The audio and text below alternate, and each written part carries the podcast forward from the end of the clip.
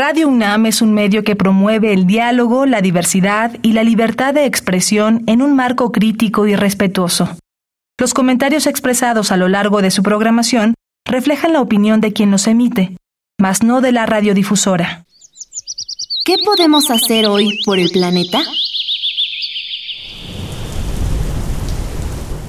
¿Has escuchado hablar de la cosecha pluvial? La cosecha pluvial o cosecha de lluvia es una alternativa para hacer uso del agua de lluvia en quehaceres diarios, como regar las plantas o limpiar el inodoro. Recolecta el agua de lluvia y sácale provecho a los recursos naturales. Habitare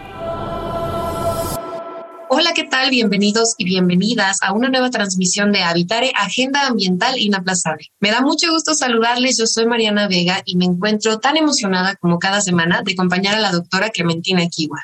Hola Mariana, sí, siempre empezamos aquí con un montón de ideas que queremos aterrizar para nuestros radioescuchas.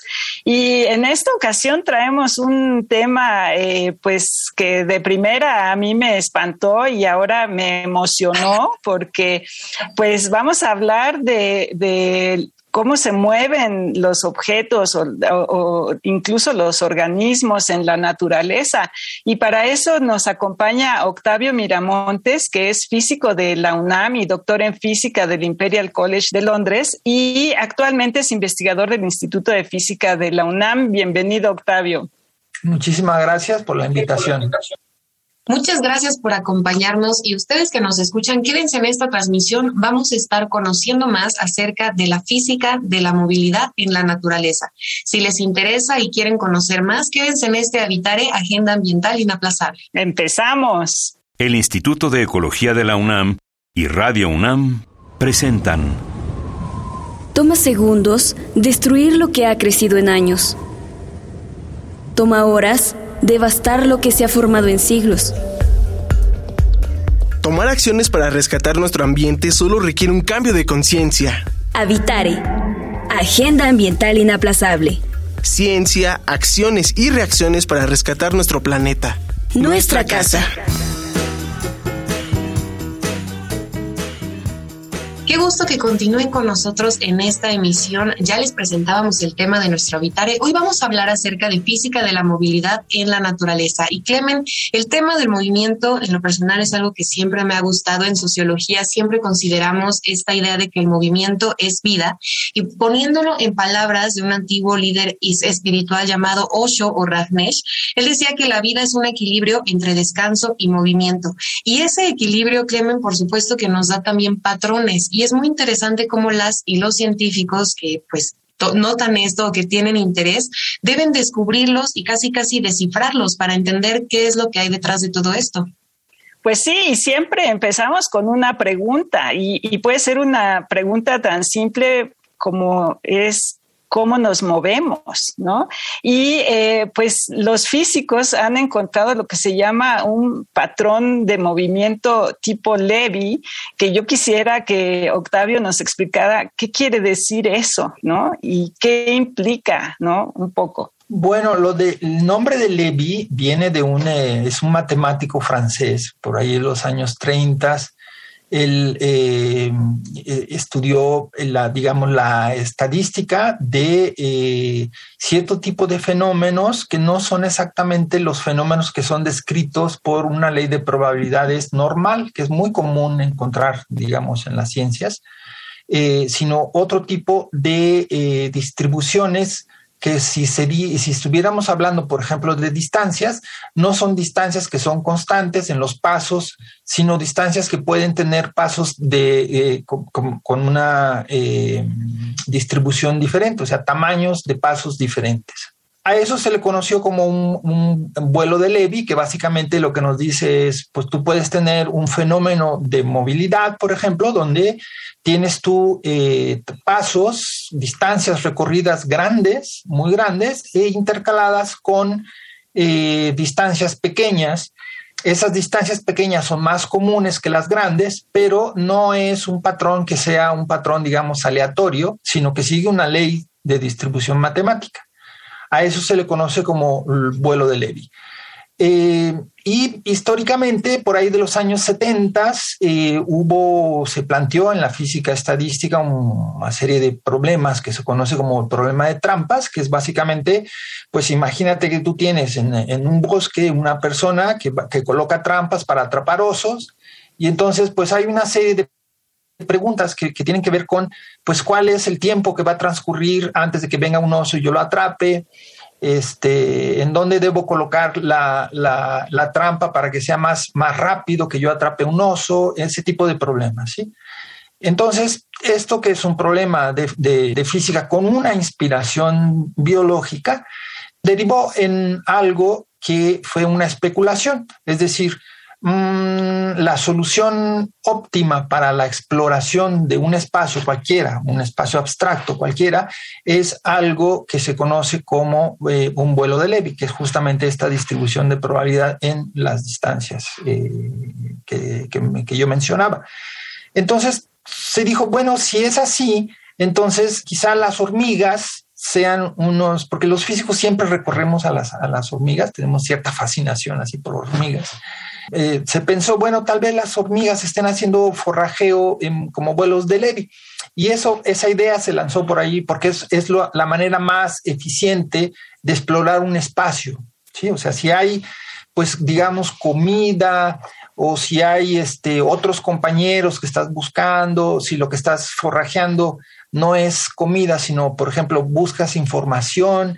Entonces, la manera más, más eficiente de explorar un espacio es eh, haciéndolo con este tipo de patrones de vuelos de Levy. Más o menos por ahí de mm, los años 90 hubo una serie de, físicos en Estados Unidos y Brasil que dijeron, bueno, se nos, se nos, nos parece que los albatros, estas aves enormes que hay en el, en el, en el Pacífico Sur, en el Atlántico Sur, básicamente en, el sur, cerca de la, del, ya en los territorios muy fríos, eh, que son unas aves enormes, son las aves más grandes que existen, que pueden volar, y se sabe que eh, vuelan miles de kilómetros, eh, pudieran estar haciendo vuelos de Levy. Entonces se publicó un artículo donde ellos decían, bueno, pues nos, nos parece que, que, están haciendo vuelos de Levy.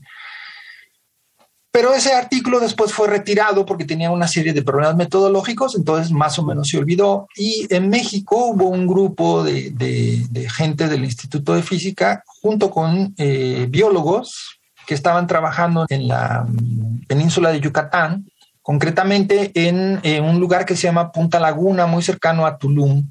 Es un lugar muy bonito de la selva mexicana y ahí es habitado por eh, monos araña.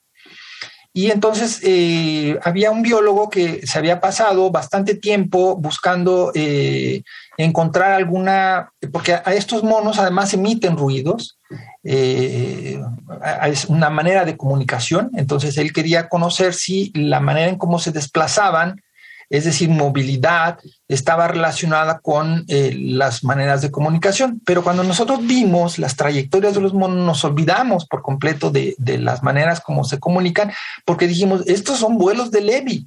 Eso es increíble. O sea, tenemos un ejemplo verdadero de vuelos de Levy en los monos mexicanos. Entonces, esto es algo que tenemos rápidamente que eh, dar a conocer. Y efectivamente fue el primer ejemplo de, eh, eh, destacado de, de, movilidad de vuelos de Levy. Y eh, los vuelos de Levy se conjetura que son una, un patrón universal de movimiento. ¿sí? No es nada más para monos, no es nada más para hormigas, sino es básicamente para todos los procesos donde hay que explorar un espacio de manera eficiente, inclusive si son eh, no son seres vivos, o sea, eh, y eso se ha visto, por ejemplo, eh, si nosotros tenemos algún objeto que va siendo arrastrado por una corriente de, agua, por un río, estos, estos, estos objetos que van flotando hacen vuelos de leve, o sea, de pronto se aceleran muchísimo, de pronto se detienen, y esa es la manera como, por ejemplo, se hace la, difusión de semillas, que no, pues las, las semillas no se mueven por sí mismas, eh, pero son transportadas ya sea por, por, agua o por viento y son transportadas siguiendo vuelos de Levy. ¿sí? Por eso es que, eh, y esos vuelos de Levy es curioso porque en términos de la estructura, por ejemplo, de un bosque, eh, acaban dándole propiedades de un fractal. Entonces los bosques son fractales, en mucho por la, porque la dispersión de las semillas, ya sea por otros animales o por, o por el viento o por el agua, eh, se ejecuta haciendo vuelos de LED. Entonces es un, es un, digamos, un patrón de movilidad universal que básicamente lo que implica es una optimización en la manera en cómo se, se explora un espacio. Es muy interesante esto que comienzas a narrarnos, Octavio, y de pronto justo me pongo a pensar en el trabajo científico que hay detrás y me gustaría mucho preguntarte y que nos comentes acerca del por qué en particular a ti te, te interesa estudiar esto y acerca del movimiento, pensando en que todo comienza a lo mejor con la idea de un error, ¿no? De un individuo, un organismo aislado que tiene de pronto un comportamiento que no es esperado, pero eso también influencia a, a lo demás con lo que tiene contacto, ¿no? A mí me parece simplemente maravilloso porque como personas lo podemos comprobar en muchas ocasiones, pero cuéntanos por favor qué es lo que a ti te motiva de estudiar todo esto y cómo es que lo has estudiado, sobre todo qué es lo que te llama la atención en el punto en el que tú estás y lo que has observado. Eh, bien, gracias Mariana por esta, esta pregunta que me parece fascinante, es muy, muy interesante, justamente por eso estás hablando de los, de los pequeños errores. Y fíjate que yo comencé con este tipo de problemas a interesarme por este tipo de problemas con el estudio de insectos sociales, particularmente con hormigas. ¿sí? Eh, las hormigas, como todos lo, hemos atestiguado en, en, nuestra cocina o cuando dejamos alguna... Eh, resto de comida por ahí, pues nos invaden y hacen estas filas.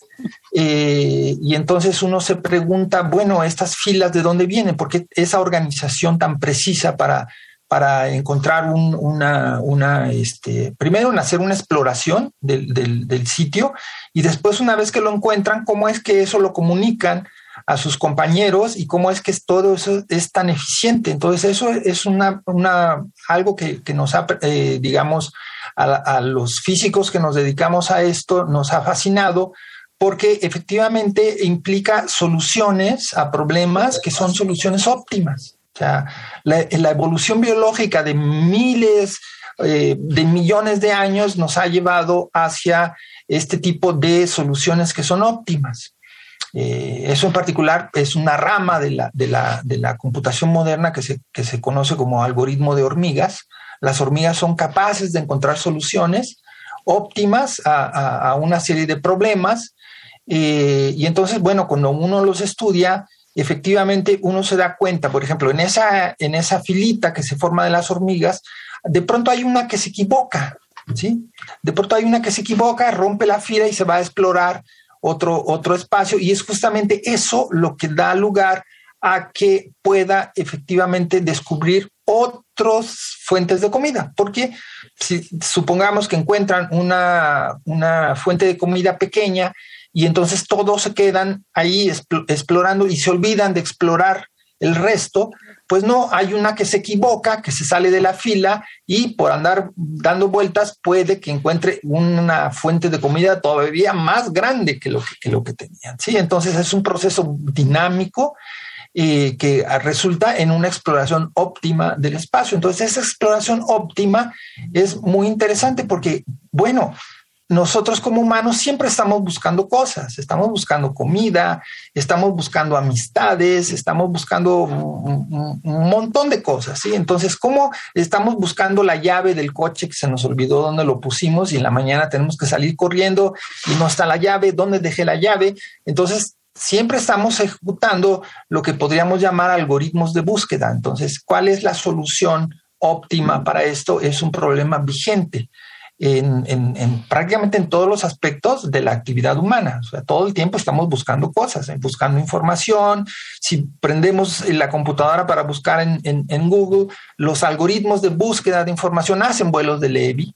Eh, están programados para eso, para encontrar la información de manera óptima. Eh, si nosotros lo que estamos buscando son este, eh, personas para interactuar, si estamos buscando un avión que se cayó en medio del, del Océano Atlántico y no, y no tenemos, digamos, ninguna eh, ninguna pista de dónde puede estar, pues hay que hacer una exploración y entonces uno se pregunta cómo voy a explorar ese espacio de manera más eficiente o si tenemos, por ejemplo, que llevar ir a una ruta para buscar este, comida de, sitios que no sabemos dónde está la comida, pues tenemos que ejecutar algoritmos. Entonces todo el tiempo estamos buscando cosas y curiosamente esa búsqueda de, esas cosas se realiza más eficiente de esta manera que, le estamos llamando eh, vuelos de leve, ¿sí? Claro. Y, bueno, una efectivamente hace uno esos descubrimientos en la cocina de la casa, ¿no? Pero cuando quieres aterrizar eso en un trabajo de investigación científica, pues empieza a, tener sus retos, ¿no? Y, en el trabajo que tú publicaste, eh, si no me equivoco, en los Proceedings of the National Academy of Sciences, eh, trabajaste con, con termitas. Cuéntanos brevemente qué hiciste eh, de este trabajo y cómo, qué implicaciones tendría. Sí, bueno, les cuento, espero que, tengamos tiempo, voy a ir como, un poco más deprisa, porque siempre todos estos aspectos es interesante, no únicamente decir, bueno, el aspecto científico es esto. ¿Por qué termitas? Bueno, pues es que yo hice mi doctorado en, en Inglaterra junto con un, bueno, yo tenía mis compañeros y ahí había un biólogo que venía de Brasil. Y en Brasil, a diferencia de México, las termitas son una plaga muy importante. Entonces, él eh, tenía un laboratorio en Brasil que se dedicaba a las termitas y eh, yo, pues como físico teórico, me, interesaba en general por insectos Eh, debo decir que mi inclinación era más por las hormigas, eh, que por las termitas, porque de hecho aquí, por ejemplo, Ciudad de México, pues no tenemos mm, así como que termitas, o sea, de pronto aparece alguna, pero es muy raro eh, tenerlas por aquí, pero hormigas sí hay, hay hormigas hay por todos lados. Eh, entonces, como que las, las, las hormigas es algo que está muy presente, pero eh, este colega tenía la posibilidad de tener laboratorios donde se hiciera investigación con termitas. Eh, y entonces dije, bueno, pues podemos hacer una colaboración. Y he tenido una colaboración de muchos años con, estas personas en Brasil. Y esa es la manera en la cual yo me involucro en hacer eh, estudios en termitas. Pero déjame decirte que estas termitas pues es nada más eh, el, tipo de organismo que estamos manipulando en un laboratorio, pero estos resultados son completamente vigentes para cualquier eh, eh, especie biológica, inclusive humanos. ¿sí? Entonces, ¿qué es lo que hacemos con estas termitas? Pues es muy sencillo. En la universidad que hay en, eh, de este colega en Brasil, pues uno sale apenas al patio, así tal cual, al jardín, y ya encuentra las termitas listas para ser colectadas y, ser puestas en, el, laboratorio. Eh, así de sencillo, es muy sencillo. Entonces, eh, pues se nos ocurrió que podíamos, digamos, estudiarlas con un sistema automatizado de video, lo, lo, cual implica pues tecnología de punta, ¿sí? Eh, para un estudio de, pues unos animalitos que uno pudiera decir, bueno, pero pues eh, son así como que plagas, ¿no? ¿Por qué se interesan en, estudiar eh, esas, esas plagas? Pero se desarrolla todo un sistema, es muy interesante porque las termitas, por ejemplo, para poder ser analizadas, y, la, y seguir la movilidad, nosotros exigimos poderlas seguir y tomar, por ejemplo, una medida de su posición a cada medio segundo. Entonces se necesitan sistemas automatizados para hacer eso. Sistemas automatizados de inteligencia artificial eh, que, te pueda decir, de, bueno, aquí la termita la puedo ir siguiendo, es un sistema automatizado de video donde se identifica una termita. Eh, incluso si una termita está en medio de, de muchos otros compañeros, se necesita un sistema que la pueda identificar y la siga durante horas y te pueda decir, pues esta es toda la trayectoria que hizo la termita. ¿sí? Entonces, como existía toda esta posibilidad de hacerlo, pues decidimos hacerlo con, con, eh, con termitas. Pero este artículo que tú mencionas, que es un artículo en, en, esta revista, que es una revista prestigiosa, eh, revista científica, pues las aplicaciones o las derivaciones de lo que ahí encontramos pueden ir hasta la organización social de los humanos. Entonces, yo siempre he tenido esta idea de, eh, me gusta mucho estudiar lo que en, física conocemos como procesos colectivos que son eh, procesos sociales, básicamente, donde pues hay individuos que interaccionan y esa interacción da lugar a fenómenos emergentes que no están en un individuo, sino en el colectivo. ¿sí?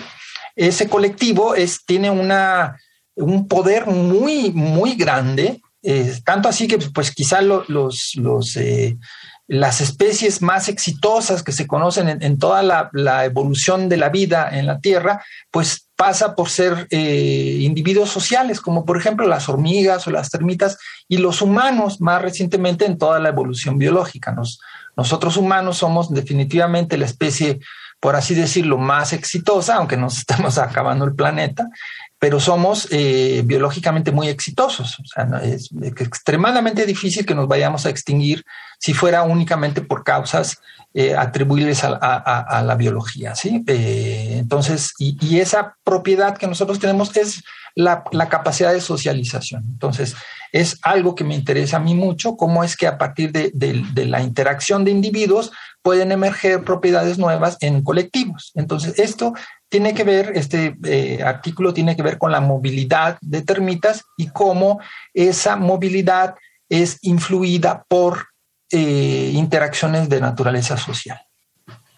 Es muy a veces fascinante pensar en cómo estos estudios y toda esta información proviene incluso de un espacio que en el día a día consideraríamos muy alejado a nuestra cotidianidad. El pensar en el Departamento de Sistemas Complejos del Instituto de Física de la UNAM, yo creo que cualquier persona nos pone a pensar qué se hará allá adentro, ¿no? Y qué, tipo de, investigaciones se desarrollan, porque precisamente suena muy complejo. Y, y es muy fascinante lo que narras, Octavio. A mí me gustaría preguntarte, ya que me mencionas el, pues la aparición de este software, ¿no? Y de toda esta tecnología que se desarrolla. Si hay algunas particularidades que a ti te llamen la atención, es decir, si esto que comentabas de que a veces una hormiga o una termita es la que se separa del resto y hace este tipo de exploraciones, tenga que ver por, por algún factor en específico o, en qué momento también de esta investigación estamos y sobre todo pensar de qué manera te ha afectado eh, la llegada de la pandemia para poder seguir desarrollando pues este trabajo?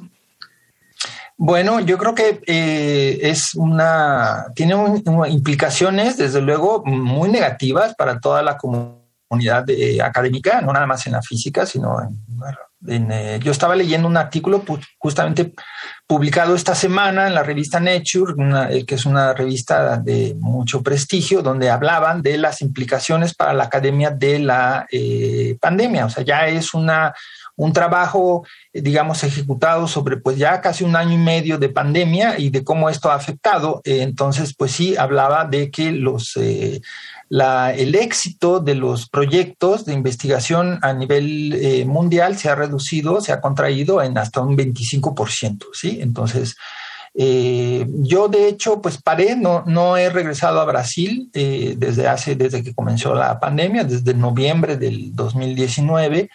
Eh, entonces, eh, todo este trabajo está pues parado eh, y yo me, digamos, me, dediqué mucho tiempo, de hecho, a hacer estudios relacionados con la estudios matemáticos de la pandemia, justamente, porque de nuevo aparece este problema de la movilidad. ¿sí? las enfermedades se van a transmitir con individuos que están interactuando socialmente y hay también fenómenos de movilidad. Entonces, la pandemia se, se, distribuye eficientemente justamente porque los humanos nos movemos de manera eficiente. ¿sí? Es así de sencillo. Eh, igual que la información, los chismes se propagan muy eficientemente porque se van de boca a boca de individuos que se están moviendo de manera optimizada. Entonces, eh, todos estos estudios, a final de cuentas, Mariana, como, como te das cuenta, pues están eh, interligados, ¿sí? Entonces, sí, sí existe un problema de la, de la pandemia desde el punto de vista de la posibilidad del éxito de nuestros proyectos de investigación, pero es también una oportunidad para volver, eh, para estudiar eh, aspectos que, que, tienen una aplicación y, que es de suma importancia justamente para la humanidad toda en estos momentos eh, eh, de la pandemia. Si hubo, yo me acuerdo, por ejemplo, en el año pasado, muy de, de manera muy crítica, eh, que había, ahora digamos con la aparición de las vacunas y con esta disminución, sobre todo en México, me parece muy importante la, de, la disminución de los, de los contagios y muertes y todo eso, pareciera que México pues de alguna manera está, a diferencia de muchos otros sitios en, el, mundo,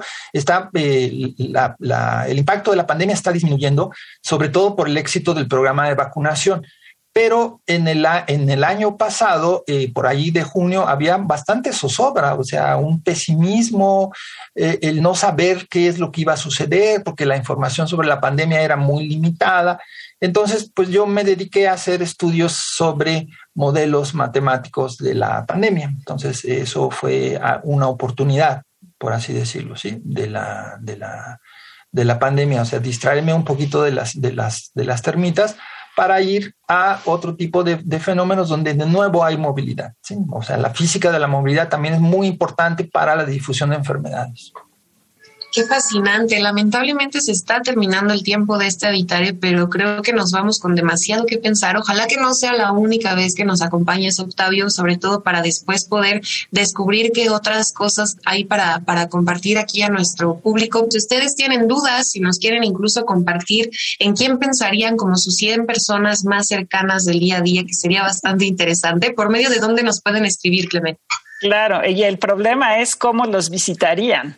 Eh, pues, no, nos pueden eh, ver en, en, Facebook, en Instituto de Ecología UNAM, en Twitter, arroba y Ecología UNAM, y en Instagram, Instituto-Ecología UNAM. Y eh, pues no nos queda más que agradecer al Instituto de Ecología de la UNAM y a Radio UNAM en la asistencia y voz de las cápsulas a Lisbeth Mancilla, información de Italia Tamés y Esmeralda Osejo Brito. Operación técnica y producción de Paco Ángeles y en las voces les acompañamos como cada semana la doctora Clementina Equiwa y Mariana Vega. Les esperamos en la próxima emisión de Habitare Agenda Ambiental Inaplazable. Hasta la próxima.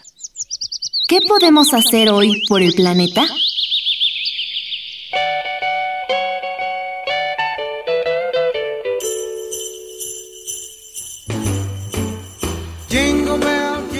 Todos amamos las fiestas de fin de año y los adornos son algo que no puede faltar. Sin embargo, el consumo de decoraciones desechables genera basura. Ponte como objetivo este año hacer adornos con materiales reciclados. De esa manera, mantienes el espíritu navideño de una forma amigable con el planeta.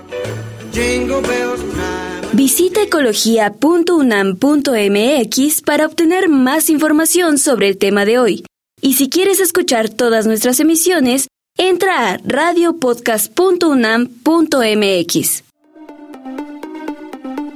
Radio UNAM y el Instituto de Ecología de la UNAM presentaron Habitare, Agenda Ambiental Inaplazable